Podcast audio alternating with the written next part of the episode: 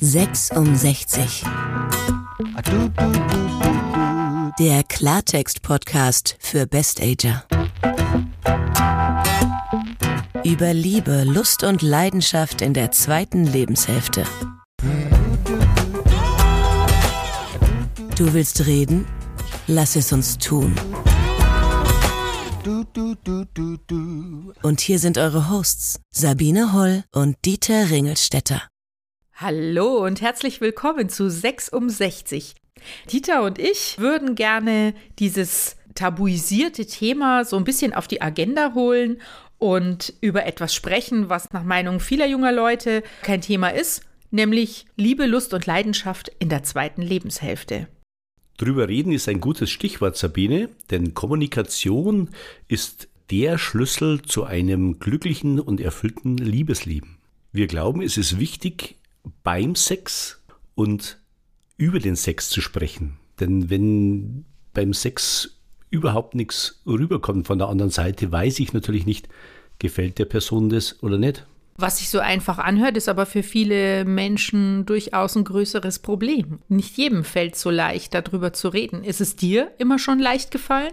Nein, ich musste das auch lernen. Zum Thema Erotik und Kommunikation haben wir uns heute eine echte Expertin eingeladen.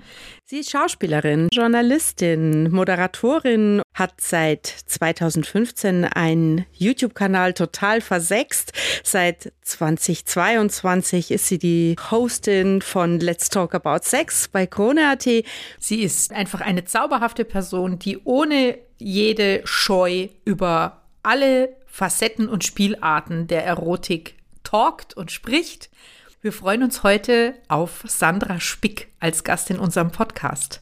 Bevor wir aber zu unserem Interview kommen, kurzer Tipp. Am Ende haben wir unsere Doppelsinn-Rubrik und heute sprechen wir darüber, was man beim Opernball und beim Sex gleichermaßen sagen kann. Also dranbleiben bis zum Schluss.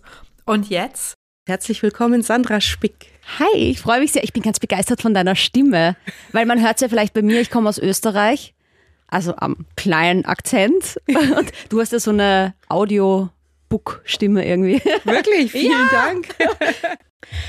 Sandra, wir haben dich eingeladen, weil wir darüber sprechen wollen, wie Sex in der zweiten Lebenshälfte besser werden kann und weil wir davon überzeugt sind, dass Kommunikation der Schlüssel dafür ist. Mhm. Wir stellen aber immer wieder fest, dass es ein heikles Thema ist für viele Leute und es ihnen schwerfällt, über Sex zu sprechen, über ihre Vorlieben, über ihre Abneigungen.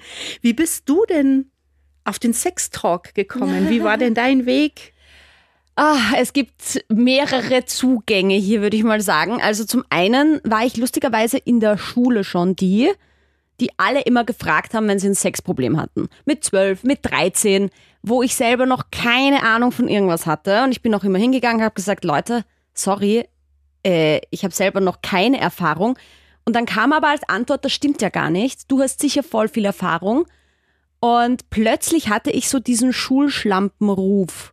Schon mit 13, 14. Das war extrem unangenehm. Mich haben trotzdem die Leute weiterhin gefragt. Bisschen wie im Film Sex Education, also in dieser Serie. Mhm. Nur, dass das halt da wesentlich offener aufgenommen wurde, wesentlich positiver aufgenommen wurde. Und bei mir war es halt leider schon ein bisschen mobbinglastig. Ich habe das dann aber irgendwann angenommen und gesagt, okay, wenn mich die Leute schon fragen, werde ich ihnen trotzdem die bestmögliche Antwort geben.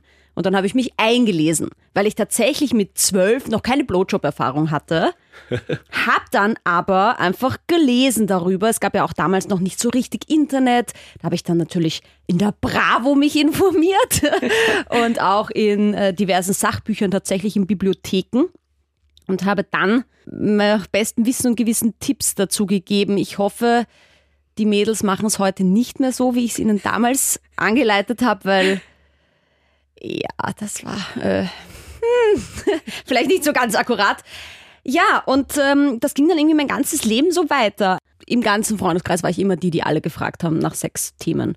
Und irgendwann habe ich mir gedacht, na gut, wenn ich anscheinend so eine Aura habe, dass mich alle immer fragen, dann sollte ich vielleicht beruflich was damit machen. Sozusagen die Flucht nach vorne angetreten. Ja, aber das war leider wirklich keine so angenehme Zeit am Anfang, weil mh, mm, ich auch nicht verstanden habe, warum man als Frau, und natürlich habe ich dann irgendwann meine Erfahrungen gemacht mit Männern und nicht verstanden habe, warum ich am nächsten Tag die Schlampe war und der Mann, der das mit mir erlebt hat, war der Held.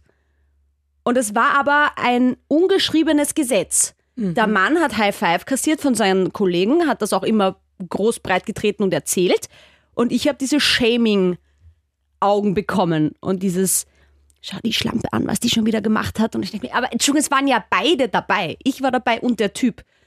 Und das hat mich dann auch dazu bewegt, diesen YouTube-Kanal zu machen, explizit mit Frauen zu sprechen über ihre Sexerfahrungen, über ihr offenes Ausleben von Sexualität, um zu zeigen, hey, das sind keine Schlampen, das sind einfach Frauen, die im Leben stehen und ähm, ein cooleres Sexleben haben als andere, die es unterdrücken. Wie schwer war das, Gesprächspartnerinnen für dieses Format zu finden, die sich auch nicht scheuen, vor der Kamera dann da auszupacken und über das Thema zu sprechen? Ja, am Anfang war es gar nicht so leicht.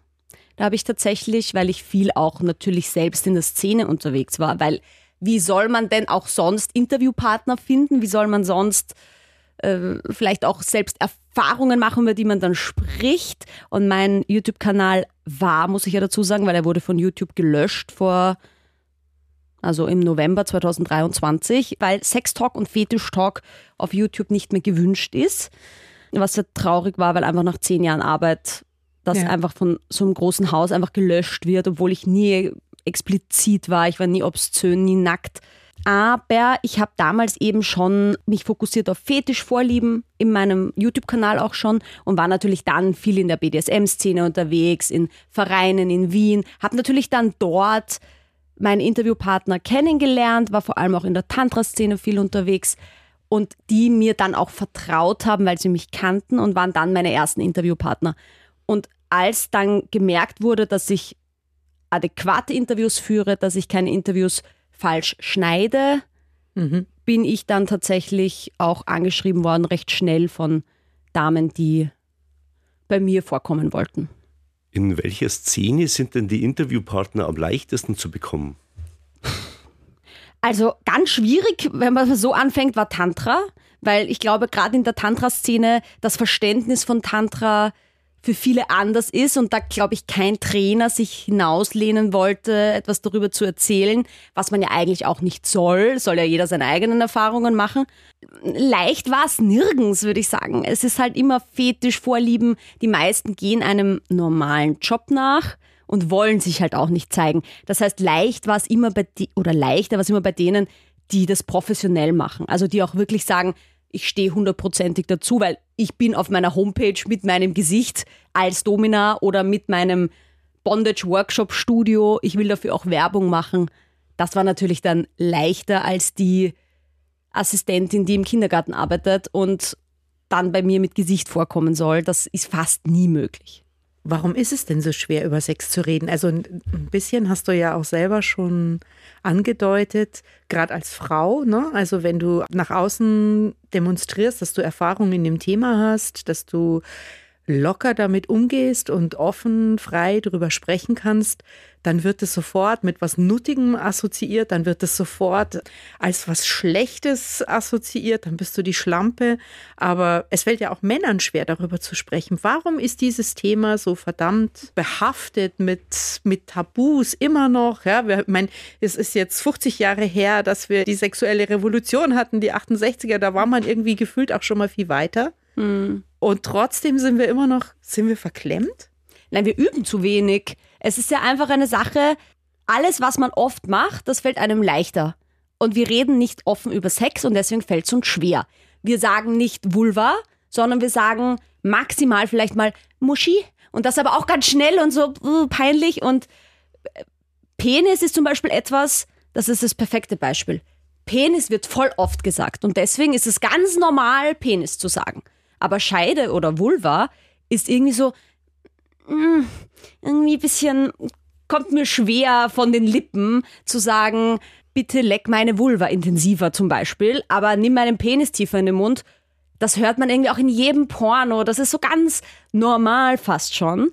Und es ist eine Übungssache. Und deswegen finde ich, ist die beste Übung, zu versuchen, Dinge wirklich zu benennen und offen auszusprechen und das möglichst oft.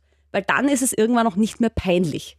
Jetzt redest du ja ganz offen am Mikro, vor der Kamera über diese Themen.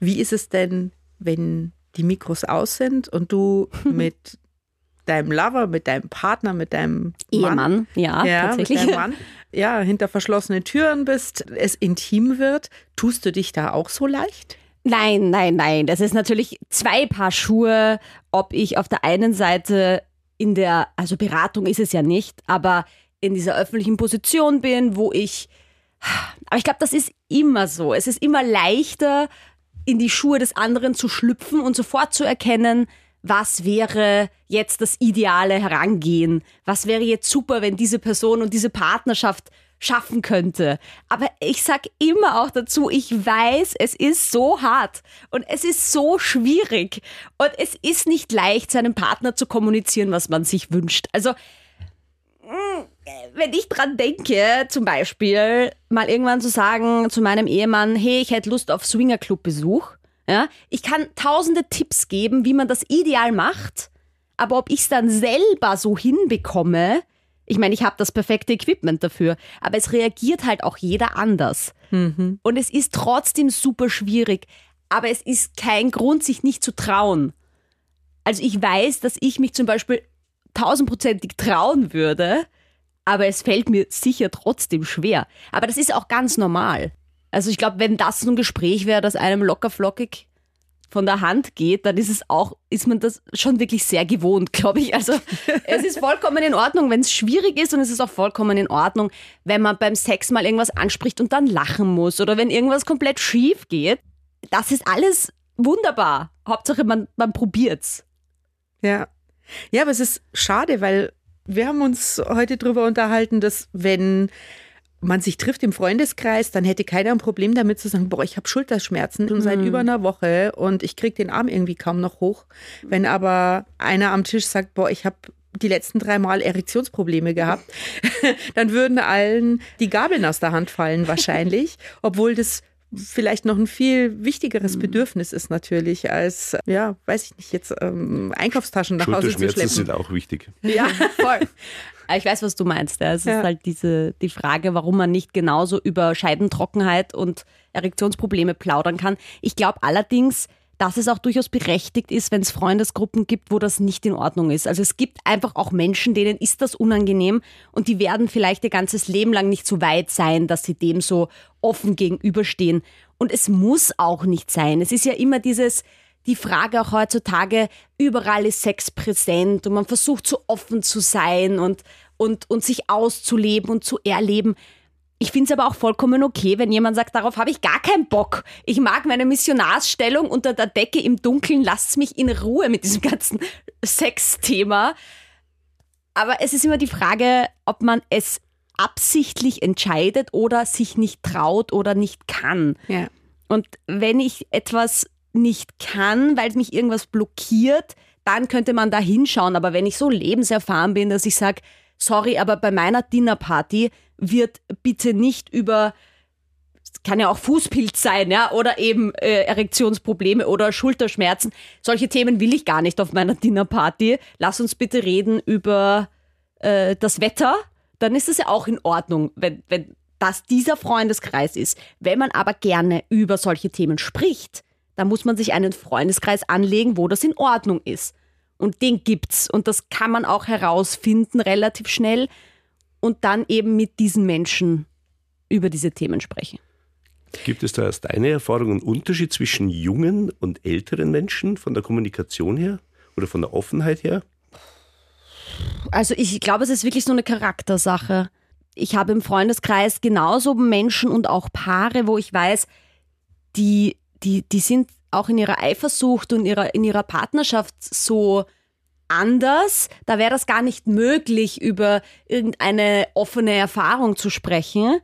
Aber die sind auch damit vollkommen in Ordnung und leben ihre Partnerschaft wunderbar. Deswegen würde ich da nie reingrätschen. Und dann gibt's ältere Paare, wo gar nicht kommuniziert wird, wo ich irgendwie das Gefühl habe, wow, okay, eigentlich könnten die sich auch trennen, weil so wie die miteinander leben und umgehen, ist es ja nur noch, weil es angenehm ist, ir irgendwo, aber großteils unangenehm. Und dann gibt's wieder welche, die haben alles unter Kontrolle, egal ob jung oder alt. Also ich finde, das ist ganz schwierig zu sagen. Es gibt eine Statistik, Aha. dass die Häufigkeit des im, im Sex nicht so sehr vom Lebensalter abhängt, als von der Beziehungsdauer. Hm? Das heißt, je länger man zusammen ist, desto weniger Sex hat man statistisch gesehen. Und wenn jetzt die Person 30 ist und hat eine Beziehung, die 15 Jahre schon geht und die andere Person ist 55 und hat eine Beziehung, die, die 15 Jahre schon geht, dann äh, nähert sich sozusagen der Mittelwert an.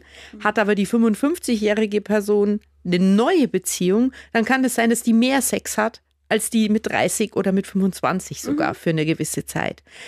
Wenn man da aber wieder hin will, also wenn man deswegen nicht seine Beziehung verlassen möchte, dann geht es ja eigentlich nur über Kommunikation, indem man sich öffnet, indem man drüber spricht, was man sich wünscht. Und da muss man irgendwie dann über den eigenen Schatten springen, auch wenn man schon 15 Jahre zusammen ist und noch nie darüber gesprochen hat. Ich meine, ich kenne ja euch, euch beide ja jetzt noch nicht so gut. Redet ihr darüber, wie lange ihr schon zusammen seid? Ist das quasi jetzt eine neue Runde bei euch beiden und jetzt wieder alles aufgelebt? Oder seid ihr jetzt schon 40 Jahre gemeinsam am Start? Habt ihr dann irgendwann gesagt, so jetzt reicht's, jetzt müssen wir wieder Sex haben, Dieter? also, oder, oder wie war das bei euch? Nee, wir sind jetzt dreieinhalb Jahre circa zusammen. Und ich glaube, äh, auf beiden Seiten hat sich das, der Sex wahrscheinlich im Laufe der Jahre entwickelt. Und uns kommt sehr auf die Qualität an. Also ich glaube, es wird ja von dem, wie oft hat jemand Sex, ist ja nur die Quantität. Aber Ja, ich glaube, ja. die Qualität ist zumindest bei uns sehr wichtig. Aber das heißt, ihr seid eigentlich noch in der Honeymoon-Phase. Also nach dreieinhalb Jahren ist es eigentlich genau, was du jetzt meintest, dass äh, man, wenn man dann mit 55 nochmal zusammenkommt, dass man dann wieder eigentlich Sex hat wie mit 20 in einer neuen Partnerschaft. Das kann sein, ja. Also das ist jetzt kein persönlicher Erfahrungswert. Also ich will das nicht generalisieren, sondern da gibt es Studienergebnisse darüber, die das aussagen. Na, ich habe letztens jetzt mit einer Freundin erst diskutiert, weil die nämlich auch meinte, naja, sie ist eigentlich schon ein treuer Mensch, aber die hatte eben vier Beziehungen in ihrem Leben, immer zehn Jahre lang.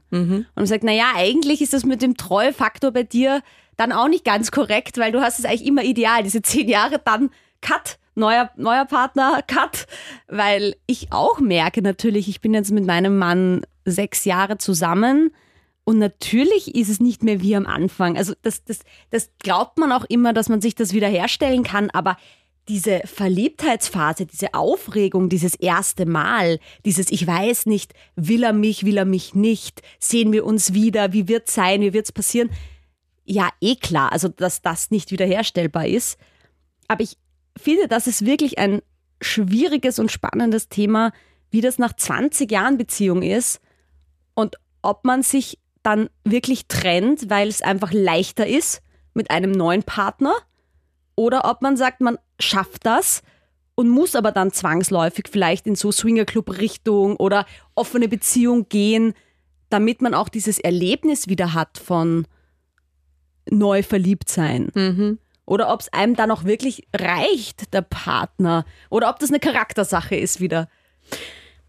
Naja, also ich denke, das ist sehr individuell. Ne? Also es gibt welche, es gibt auch Studien darüber, dass es sozusagen zu den auf der auf der Hotlist der Wünsche steht von, von Paaren in der zweiten Lebenshälfte, irgendwie ein Dreier oder ein Swingerclub. Also die Beziehung da irgendwie zu öffnen, um eine neue Spannung reinzukriegen.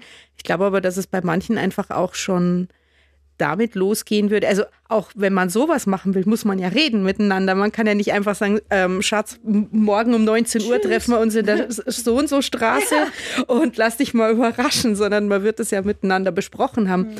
Und das gilt aber auch für alles andere. Also auch was sozusagen innerhalb der Zweierbeziehung bleibt, profitiert natürlich davon, wenn man spricht.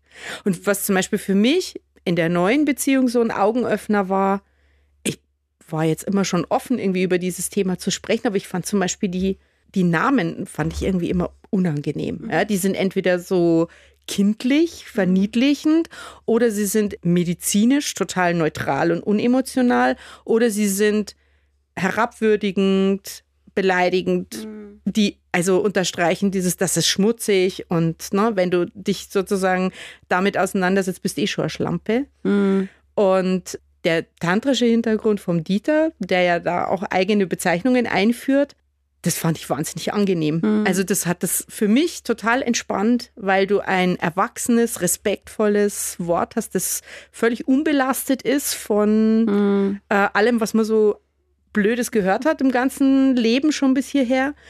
Und das zum Beispiel fand ich einen total schönen Türöffner, um noch viel entspannter über dieses Thema zu sprechen. Ja, glaubt mir, ich habe versucht, Joni und Lingam einzuführen in meinem Freundeskreis als Begriffe. Es war unmöglich. Die, haben, die fanden das so witzig, weil das, das fanden die wiederum. Also so solche Begriffe, die für die ganz fern waren. Also, was ist ein Yoni, was ist ein Lingam? Und ich so, hey, das ist Sanskrit, das ist voll cool. Nehmen wir das jetzt als offizielle Begriffe?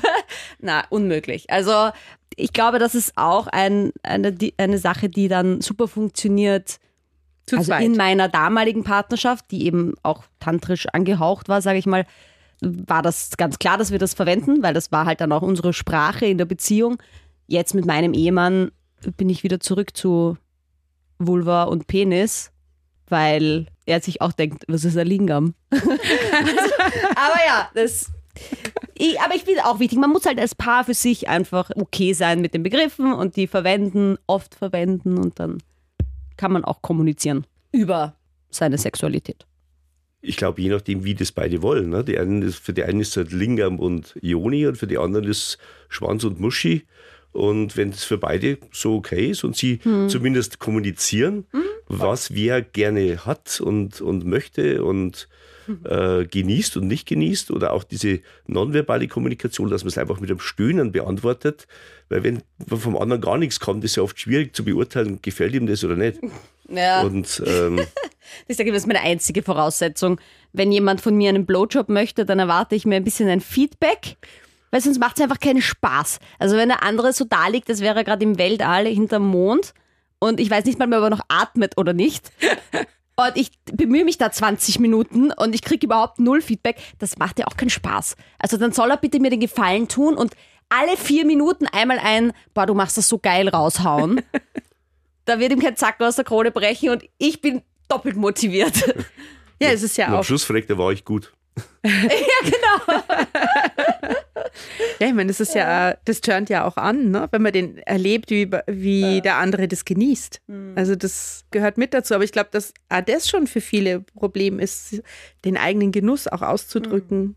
Man kann ja einfach mal ein bisschen drauf achten, finde ich. Ja? Also wenn man einfach merkt, man gehört zu der Sorte, die wenig stöhnt beim Sex. Und ich meine, ich nehme mich da gar nicht so aus vor allem nämlich bei der Selbstbefriedigung. Habe aber mal eine interessante Studie dazu gelesen, wenn man vor allem in Geschwisterbeziehungen aufgewachsen ist und man hat sich meistens ein Zimmer geteilt und man fängt halt dann an mit dieser ersten Selbstbefriedigung oder auch man weiß, die Eltern schlafen im Nebenzimmer, könnten das vielleicht hören, dass man sich antrainiert, total leise sich selbst zu befriedigen, kaum atmen, kaum Geräusche machen und dass es dann so drinnen ist, dass man sich ganz schwer ablegen kann wieder, später, gerade bei der Selbstbefriedigung, laut zu sein. Mhm. Beim Sex ist es sowieso ein bisschen was anderes, weil man sich da oft auch bemüßigt fühlt, so ein bisschen zu stöhnen, um eben dem anderen auch zu zeigen, das taugt mir.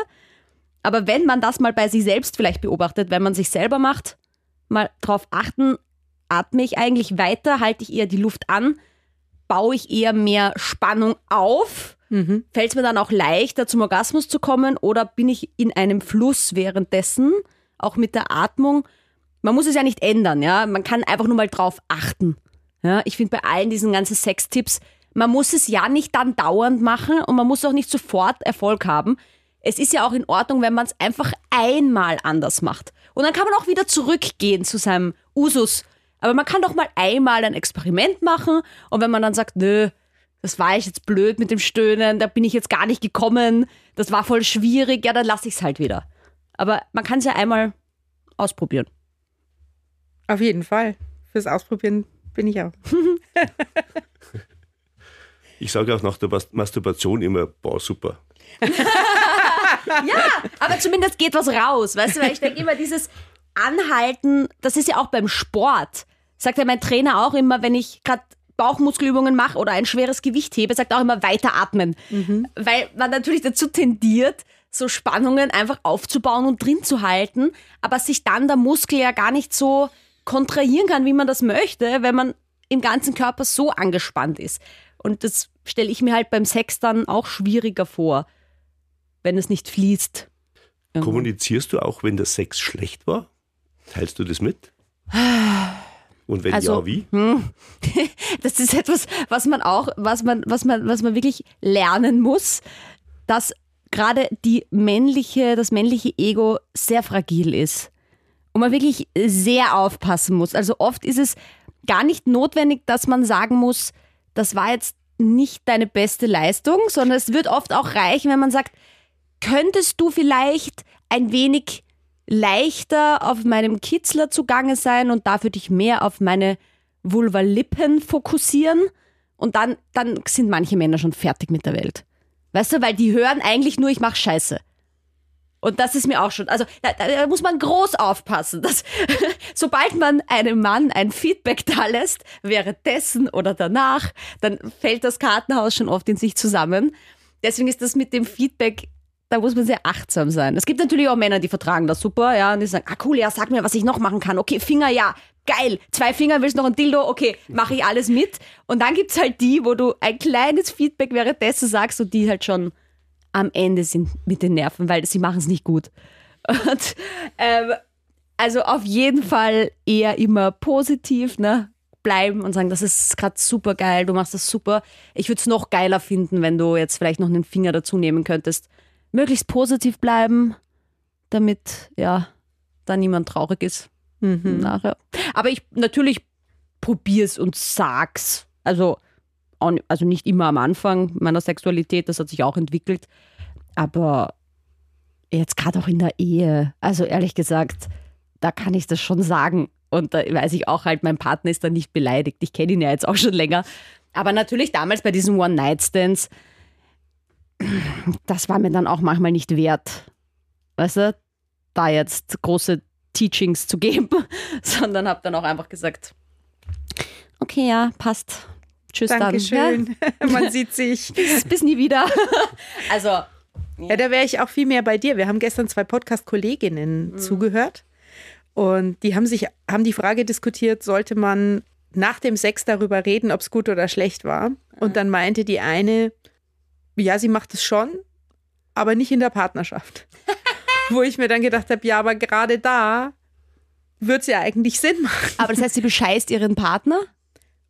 Ja, Ah. vielleicht, oder sie mag ihn halt auch nicht verletzen. Ich weiß es nicht. Vielleicht, Ach so, ach so, sie hat nicht parallel noch drei andere. Nein, nein, Typen nein, nein, und- nein. Also- Sondern, aha, Genau. Schon. Mhm. also sie, in, sie haben so zurückgeblickt quasi auf ihre Erfahrungen Ja. und haben dann gemeint, also bei einem One-Night-Stand Mhm. äh, können sie das schon sagen, aber dem Partner würden sie es jetzt irgendwie nicht sagen. Ja, da ist auch, liegt natürlich auch mehr drin. Also da ist mehr am Spiel. Natürlich, wenn man dem Partner so ein Feedback gibt, weil mit dem möchte man ja auch bleiben, den möchte man nicht verletzen. Bei so einem One-Night-Stand, wenn ich dem halt sage, du, Spazi, du hast einen ziemlich großen Penis und damit brauchst du nicht so reinhämmern, gell, nur für die Zukunft.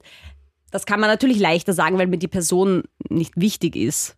Weißt? Oder vielleicht ich die nie wieder sehe. Das verstehe ich schon, warum das leichter ist. Ich finde auch dieses ganze Feedbacken und danach drüber reden, das, das kann schon auch was bringen, vor allem wenn man irgendwas Neues ausprobiert. Also gerade bei diesen ganzen BDSM-Sachen, Fesseln, Schlagen, äh, diese ganzen Richtungen Rollenspiele, da kann man nachher schon eine Feedbackrunde einlegen, was war jetzt gut, was war schlecht. Aber ich muss mir jetzt auch nicht nach jedem Sex mit meinem Partner hinsetzen und eine halbe Stunde das auswerten, was war jetzt gut, was war schlecht. Ich meine, ich könnte es. Ich glaube, mein Mann wird sich scheiden lassen. Also, der ist auch nicht so ein emotionaler, der, das ist schon okay ab und zu, aber der, der also der, der, der analysiert das, glaube ich, auch gar nicht so. Wenn ich den frage, wie war's, sagt er, habe ich schon wieder vergessen. Also, weil er das nicht so, glaube ich, jetzt, er, er macht das jetzt nicht und bewertet die ganze Zeit, oh, okay, was, was, wie war das jetzt? Was könnte ich jetzt besser machen? Aber wenn wir uns jetzt vorstellen, wir haben jetzt ein langjähriges Paar und einer von beiden, der sich echt schwer tut, auch wie du es gerade sagst, irgendwie dann da Manöverkritik zu halten und so ein bisschen ähm, aus der Schule zu plaudern, hat aber einen Herzenswunsch und ne, also träumt irgendwie seit Jahren von irgendwas. Hast du einen Tipp? Wie, wie kann man sich da einen Ruck geben? Wie kann man diese Hürde überspringen? Wie kommt man miteinander ins Gespräch, wenn es einem selber einfach echt schwerfällt, weil man Angst hat, den anderen am falschen Fuß zu erwischen oder überhaupt das Thema anzusprechen. Ja, das kann natürlich passieren, dass man den anderen am falschen Fuß erwischt. Das ist wahrscheinlich auch sehr wahrscheinlich, sage ich einmal, weil immer erfahrungsgemäß die Person, die sich etwas wünscht, überrumpelt die andere damit in irgendeiner Form. Und dann ist einfach aus, glaube ich, eine natürliche Reaktion der Menschen, erstmal Nein zu sagen, weil es was Neues ist, als zu sagen, aha, das höre ich mir jetzt mal an. Vor allem, wenn der Mann der Frau etwas vorschlägt. Ja, also ideal ist es, wenn die Frau mit der Idee kommt auch wenn die Frau mit Sextoys nach Hause kommt oder mit neuer Unterwäsche. Erfahrungsgemäß, wenn der Mann beim Sexshop einkauft oder neue Unterwäsche bringt, sind die meisten Frauen eher die Reaktion, ist dir Fahrt mit mir oder gefällt dir meine alte Unterwäsche nicht? Also eher so diese defensive Haltung. Aber ich glaube, das resultiert halt auch aus dieser Angst, generell jemanden zu verlieren. Viele haben ja auch Angst, wenn man die Beziehung öffnet oder in einen Swingerclub geht, dass dann dort auf einmal die neue Partnerin wartet und dann bin ich mein Freund los. Also vor meinem ersten Swingerclub-Besuch war meine größte Angst, dass ich da an der Bar stehe, mein Mann oder damals eben nicht Mann, Freund steht neben mir, auf einmal kommen fünf so extrem geile Frauen, schnappen ihn und zerren ihn nach hinten und ich sehe ihn nie wieder. ja, das war meine ernsthafte Angst. Also ich habe das wirklich gedacht, das wird passieren. Ich bleibe dann allein an der Bar, bin da traurig, gehe aufs Klo und weine. Er hat da Sex mit fünf Frauen kommt zurück und wir gehen nach Hause. Das war meine ernsthafte Angst. Ja? Und dann war es genau andersrum. Es war, es war ganz anders natürlich. Das ist natürlich ein totaler Schwachsinn auch, weil in einem Swingerclub ist es ja auch nicht Usus, dass man, und generell auch in der Sexualität nicht Usus, einfach jemanden zu schnappen und zu vergenusszwergeln. Also das sind einfach so Ängste. Gut, ich verstehe die Ängste, dann ist es einmal ratsam, über diese Ängste zu sprechen.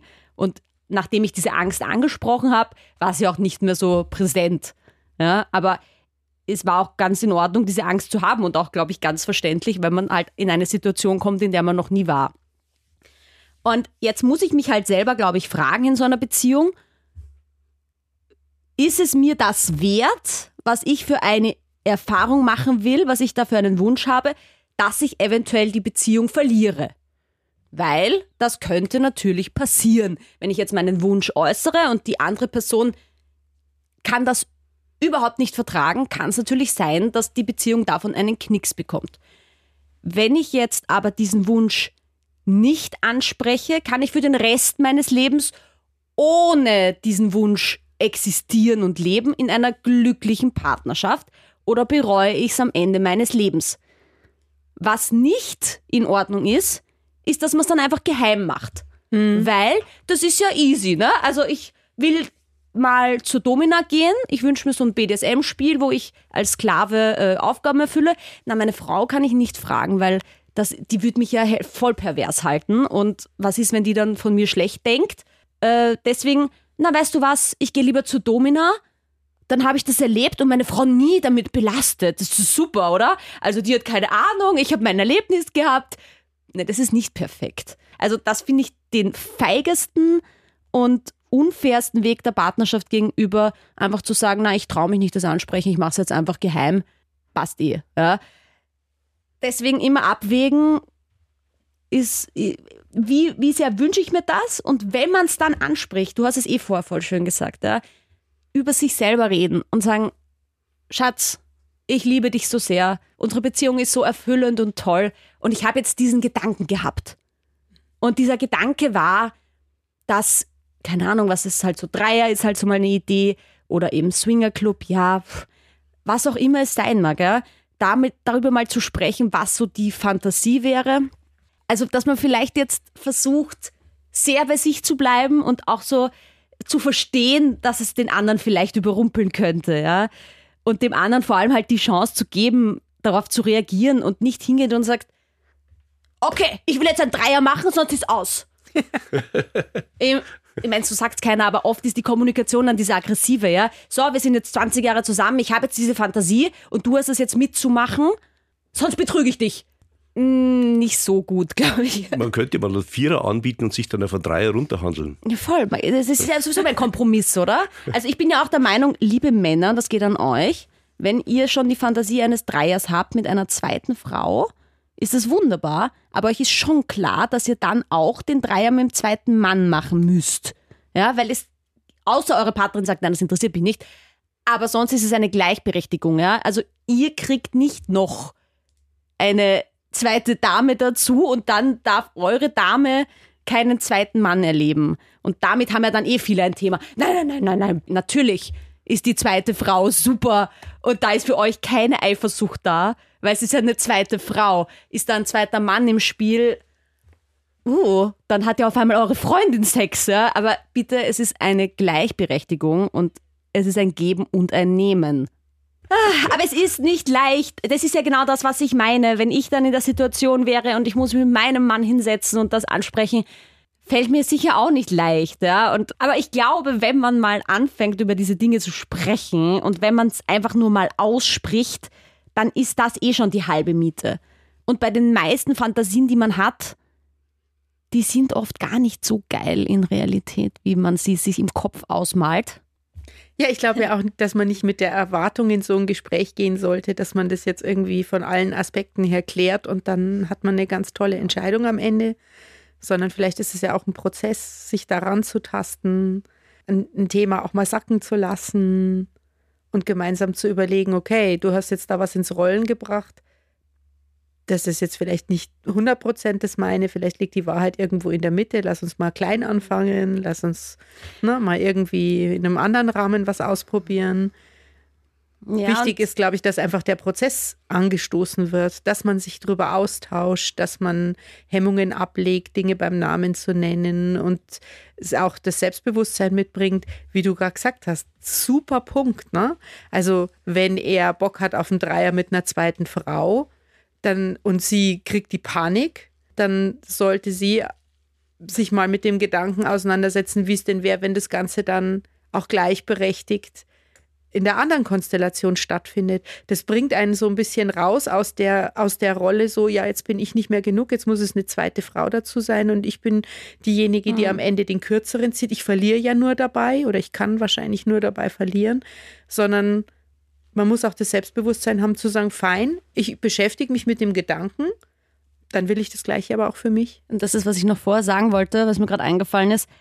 Man hat ja eine viel größere Chance, den anderen nicht zu verlieren, wenn man Dinge gestattet oder ja. die andere. Also erfahrungsgemäß, wenn Frauen oder Männer, egal, schon eifersüchtig sind, wenn ich mich umdrehe nach jemandem anderen, obwohl ich nur geschaut habe, ob ich was verliere, aber dann die andere Person, hast du dem nachgeschaut oder der? So, das, das ist ja schon mal so ein Grad an Eifersucht, wo vielleicht der andere gar nicht dann dachte, dieser Person nachzuschauen. Aber jetzt, wo ich es anspreche, ah, schauen wir mal, wer da gerade gegangen ist. Ja? Es ist ja immer dieses Thema, wenn ich etwas verbiete, ist ja schon in der Kindheit so, die Mama sagt, nicht die Kekse da oben, dann versuche ich alles, um auf diesen Kasten raufzukommen. Nicht den roten Knopf drücken. Ja, der rote Knopf ist halt leider das Interessanteste auf der Welt. Ich würde es so gern drücken. Also, ich glaube, wenn man da ein bisschen offener entgegensteht. Und das ist natürlich schwierig, ich weiß. Aber die Wahrscheinlichkeit, dass der Partner oder die Partnerin einen verlässt, wenn man Erfahrungen offen gegenübersteht, ist wesentlich geringer, als wenn man sie verbietet. Weil was hätte der noch für einen Grund, mich zu verlassen oder mich zu betrügen, wenn wir es eh gemeinsam ausleben können? Dann wäre er ja dumm, wenn er die sichere Partnerschaft verlässt, für irgendeinen so One-Night-Stand-Fliegen aber wenn das natürlich verboten ist, dann kommt auf einmal diese Gefühle dazu, dieser Rush, dieses, oh, das ist so spannend mit dir und ah, ich glaube, ich liebe dich. Okay, lass, ich, ich beende meine alte Beziehung. Ja, das kann aber doch gar nicht passieren, wenn ich nach Hause gehe und sage, ja, ich habe da jetzt einen kennengelernt. Oh, das, also der ist schon geil, gell? Und ja, gut, nehm lad ihn mal zu uns ein. Passt schon, ja. Naja, warum soll ich meinen Mann verlassen, wenn ich das darf in der Beziehung, ehrlich gesagt? Aber natürlich ist, ist das, das muss, man, muss man mal hinkommen da, ja. Das ist, das ist ganz schwierig, da hinzukommen, das zu schaffen. Ich glaube, dass in, in der zweiten Lebenshälfte, wenn so Kinder kein Thema mehr sind oder aus dem Haus sind, dass es äh, einfacher ist, großzügig zu sein. Und allein die Vorstellung, dass etwas verboten wäre, dass mir etwas in der Partnerschaft verboten würde, wäre für mich eigentlich schon ich will jetzt nicht sagen ein Trennungsgrund, aber es geht ganz klar in diese Richtung. Mhm. Ich glaube nicht, dass zwei Partner, die sich auf Augenhöhe begegnen, einander etwas verbieten können, aber ich glaube, dass man dem anderen etwas gönnen kann. Also die sich, sich selber auch zu fragen, wie großzügig kann ich sein? Und es ist auch ein schönes Gefühl. Man, also Liebe hat ja nicht immer nur was mit Bekommen zu tun, sondern auch was mit Geben zu tun. Ne? Genauso wie eigentlich Schenken oft mehr Freude macht als Bekommen, kann es auch ein schöneres Gefühl sein, dem anderen etwas zu gönnen, als ähm, das irgendwas für sich selber zu beanspruchen. Aber es ist natürlich auch alles jetzt super leicht gesagt. Und deswegen sage ich das immer wieder, das muss man halt auch mal umsetzen und schaffen. Aber ich glaube, wenn man es einfach mal in diese Richtung denkt und sich dahingehend öffnet, dann kann man schon viel erreichen. Mhm. Ich glaube, die Angst davor, dass ja was verboten sein könnte, ohne darüber kommuniziert zu haben, ist schon die Gefahr. Genau. Das Ja, kann der komm. andere ja noch begründen, warum er das nicht will, aber wenn er gar nicht gefragt wird oder es gar nicht im Raum steht, Ja, viele können es ja auch gar nicht begründen. Die sagen halt einfach mal Nein von vornherein. Einfach weil es, wie ich schon gesagt habe, was Neues ist oder nicht gesellschaftskonform, dann ist es mal Nein. Und das ist aber, die können gar nicht begründen, warum Nein, das ist einfach Nein. Und das finde ich halt problematisch. Wenn ich das super begründen kann, warum ich das nicht möchte, ja, also wenn jetzt meine Angst wäre, du bringst mir dann sicher Geschlechtskrankheiten nach Hause, weißt du, dann, dann kann man sagen, okay, dann werde ich, werde ich jetzt üben, wie man ein Kondom drüber zieht oder wir machen alle sechs Monate einen großen Test. Also dann habe ich schon wieder eine Angst kommuniziert, die man sehr gut auflösen kann. Da bringst du jetzt nochmal ganz schön ein Fazit rein. Also es reicht wahrscheinlich nicht einfach nur mit dem Partner über alles zu reden, sondern man muss sich auch vorher ein paar Gedanken darüber gemacht haben und eine eigene Position haben. Ja, einfach nur aus dem Bauch raus zu sagen, nee, das ist nichts für mich. Das alleine reicht nicht. Ich glaube, man muss sich dann schon auch damit auseinandersetzen, wo genau verläuft die Grenze, warum verläuft die für mich da, ist da Potenzial für eine gemeinsame Entwicklung? Muss ich mich vielleicht auch erstmal selber entwickeln an der Stelle? Also, Es genau. ist alles viel Arbeit. Aber es ist schon eine lustige Arbeit. Es ist jetzt nicht wie die 9-to-5-Arbeit im Büro, sondern es ist so eine nette Arbeit, die auch wirklich was bringt, nämlich an sich selber. Auf jeden Fall. eine lustvolle Arbeit. Ja. Meistens. Ja, Sandra, war super spannend. Vielen Dank für deine Tipps und Insights und deine Meinungen zu dem Thema. Hat uns große Freude gemacht, mit dir zu talken. Vielen Dank für deine Zeit. Ja, danke, danke für die Einladung und ich freue mich, falls eure Zuhörer auch mal Fragen an mich haben, einfach auf Instagram, Sandra Spick. Ja, und mir postet von mir eh alles drunter. Äh, Wer Auf mich mal Fall. sehen will, wie ich ausschaue. Ich weiß es schon. ja. schön, so einen offenen Gesprächspartner zu haben. Das motiviert vielleicht auch die nächsten Podcast-Gäste, einfach offen zu sein. Und voll schön. Traut euch. Und danke fürs Zuhören. Dankeschön. Und jetzt zum Schluss unsere kleine Doppelsinn-Rubrik. Was man beim Opernball und beim Sex gleichermaßen sagen kann. ist der Pelz echt? Ja, mit dieser positiven Schlussnote entlassen wir euch in euer hoffentlich erfülltes Liebesleben und freuen uns, wenn ihr ein bisschen Spaß hattet heute mit uns und beim nächsten Mal wieder einschaltet. Es verabschieden sich euer 6 um 60 Podcast-Team Sabine. Und der Dieter. Danke fürs Zuhören.